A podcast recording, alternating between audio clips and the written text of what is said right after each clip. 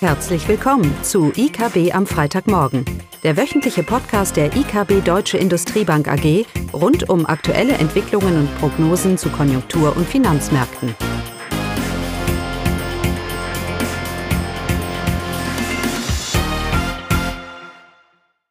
Willkommen zu IKB am Freitagmorgen mit Klaus und mir, Caroline. Ja, hallo. Und die Themen heute sind Inflation und Konjunktur. Wie kann es auch anders sein für einen Volkswirt? Mann, ist das langweilig. Nein, ist es aber nicht. Weil es ist das eingetreten oder es bahnt sich doch jetzt an, dass das eintreten wird, was wir schon öfters diskutiert haben. Nämlich, dass wir in Deutschland eine Inflationsrate von über fünf Prozent sehen werden. Die Inflationszahlen für Oktober waren wie auch schon die letzten Monate. Nicht überraschend, dass sie ansteigen, aber das Ausmaß vielleicht doch ein bisschen. Viereinhalb Prozent liegen wir jetzt Jahr auf Jahr für den Verbraucherpreisindex Anstieg im, im Oktober. Und äh, wir kommen nicht mehr darum herum. Es wird, die Inflation wird auf über fünf Prozent im November ansteigen und im Dezember wahrscheinlich auch, bevor sie dann im Januar infolge des äh, Mehrwertsteuereffekts und so weiter äh, dann, äh, dann nachlässt. Aber grundsätzlich bleiben wir bei der Einschätzung, dass die Inflation auch nächstes Jahr höher sein wird, als man es sicherlich noch bis vor ein paar Wochen gedacht hat. In der Zwischenzeit dreht sich das Bild ein bisschen. Die äh, Märkte wie auch die Realwirtschaft macht sich zunehmend Sorgen über die Inflation. Ähm, wir haben Bundrenditen, die doch äh, deutlich angestiegen sind. Naja, das kann man argumentieren, die kommen auch von absurden Niveaus. Minus 0,5, 10 Jahre, jetzt liegen wir bei minus 0,1 oder le leicht höher. Das ist immer noch niedrig, würde jeder Volkswirt sagen. Ja, aber es ist trotzdem schon mal, schon mal ein Anstieg. Und wir sehen auch, dass die Inflationserwartungen im Markt, diese, diese Inflation in fünf Jahren, für fünf Jahre, dass die auch, äh, dass da ein bisschen Musik reinkommt. Wie ist das zu werten? Nun, wenn sich eine Zinskurve versteilt, dann ist es eigentlich ein Alarmsignal für die Notenbank. Weil es ist ein Zeichen, dass die Märkte zunehmend äh, nicht mehr daran glauben oder Vertrauen haben, dass die Notenbank hier vielleicht frühzeitig oder ausreichend agieren wird. Und Früher, jetzt gehen wir mal 20, 30 Jahre zurück, wäre die Antwort darauf eine Zinsanhebung am kurzen Ende. Um das lange Ende wieder einzufangen, damit die Notenbank nicht hinter die Kurve fällt, wie man ja auch sagt, ja, dass sie hinterherläuft. Äh, denn wenn sie hinterherläuft, dann hat sie wirklich ein Problem, dann muss sie ganz drastisch die Zinsen anheben am kurzen Ende, was oftmals auch dann zu einer inversen Kurve führt.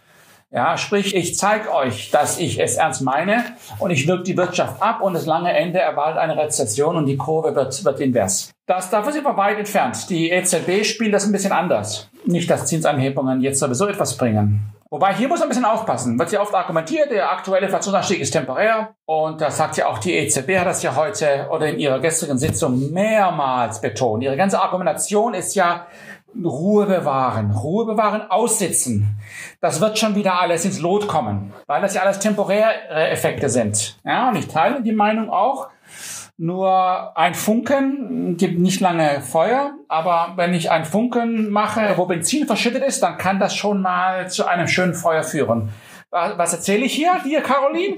Die Geldmengenausweitung in Europa ist ja nicht ohne ja, die jetzige Inflation ist temporär, sie ist durch Cost-Push-Inflation induziert und das ist nicht haltbar, aber natürlich habe ich unheimlich viel Geld im Umlauf. Und potenzielle Geldschöpfung ist hier ja auch noch gigantisch möglich bei den, durch die Banken, dass man da schon ein bisschen Auge drauf haben sollte. Das sehen wir nicht als ein großes Risiko. Ich glaube jetzt nicht, dass dieses Geld alles in die Realwirtschaft fließt.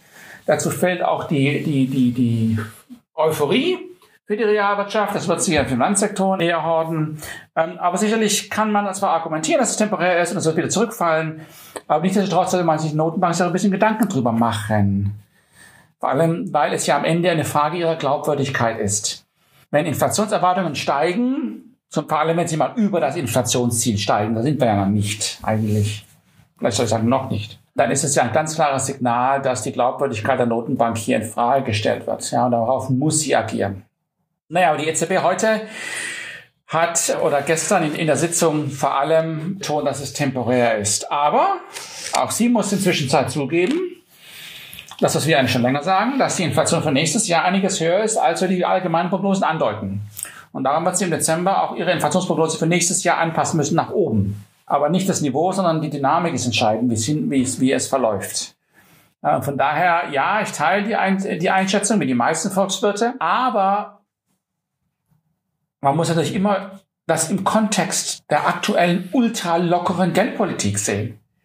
Ich meine, wir haben eine Inflation jetzt in Deutschland, die wird bei fünf Prozent liegen und ich habe ein massives Aufkaufprogramm, das ja immer noch läuft. Ja? Also irgendwann muss ich mal, wenn ich auch nicht die Wirtschaft abbremse, wegen, um die Inflation einzudämpfen, dafür gibt es eigentlich keinen Grund. Ähm, die werden auch nachhaltig keine, keine höhere Inflation bekommen in der Eurozone. Ich bin davon weiterhin davon überzeugt. Wir haben gar nicht die Grundlage für eine anhaltend hohe Nachfrage.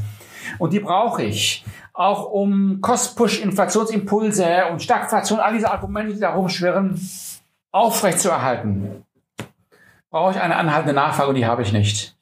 Ja, da ist Japan äh, vielleicht ein ganz gutes ähm, Beispiel. Aber die EZB ist sicherlich im Dezember, wenn sie ihre Prognose anpasst, genötigt, hier mal aus dieser ultralockeren Geldpolitik erste Versuche zu machen, leicht auszusteigen. Ja? Stichwort PEP-Programm und Anpassungen. Naja, unsere, unsere Inflationsprognosen heißt das, ne? Mhm. Mhm.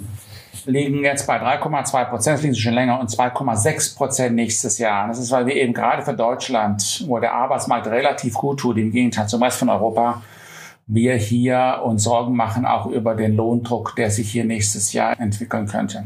Ich teile die Einschätzung der EZB, es ist temporär und man sieht es auch schon.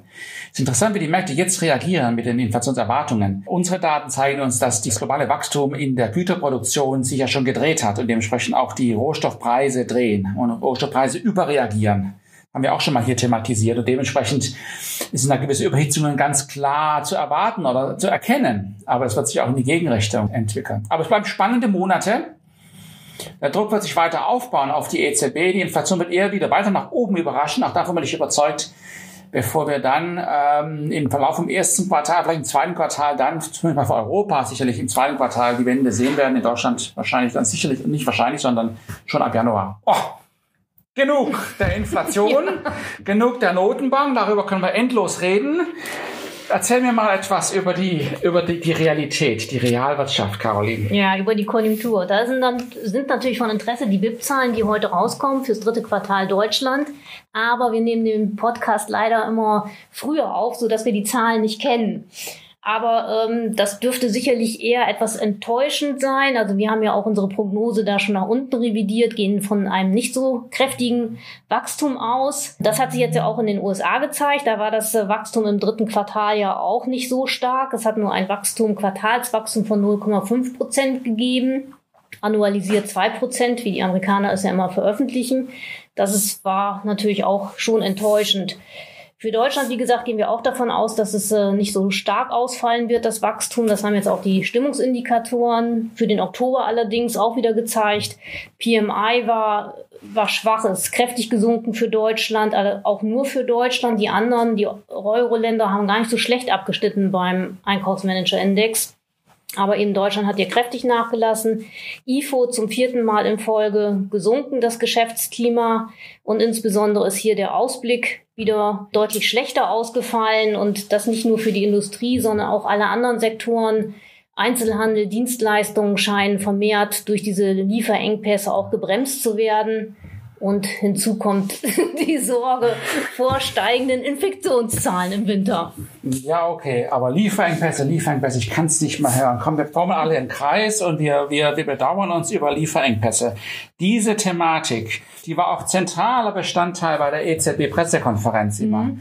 Ja, äh, diese, diese Lieferengpass-Thematik. Aber interessant, und das ist, was die EZB gesagt hat, und das ist auch etwas, was wir hier schon äh, argumentiert haben, Sachen passen sich ja an.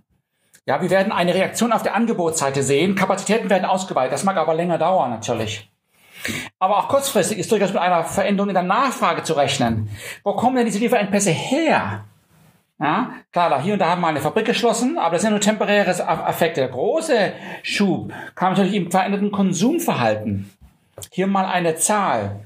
Der US-Konsument konsumiert aktuell 16 Prozent mehr an produzierten Gütern als vor Corona. 16 Prozent. Das ist etwas, was man sonst über vielleicht vier, fünf Jahre sehen würde, kam jetzt in einer relativ kurzen Zeit. Kein Wunder, dass man nicht nachkommt. Die Kapazitäten für so einen Schub sind ja gar nicht da. Ja, aber das wird sich ja auch relativieren anhand der, des aufkommenden oder erholenden Dienstleistungssektors. Hm?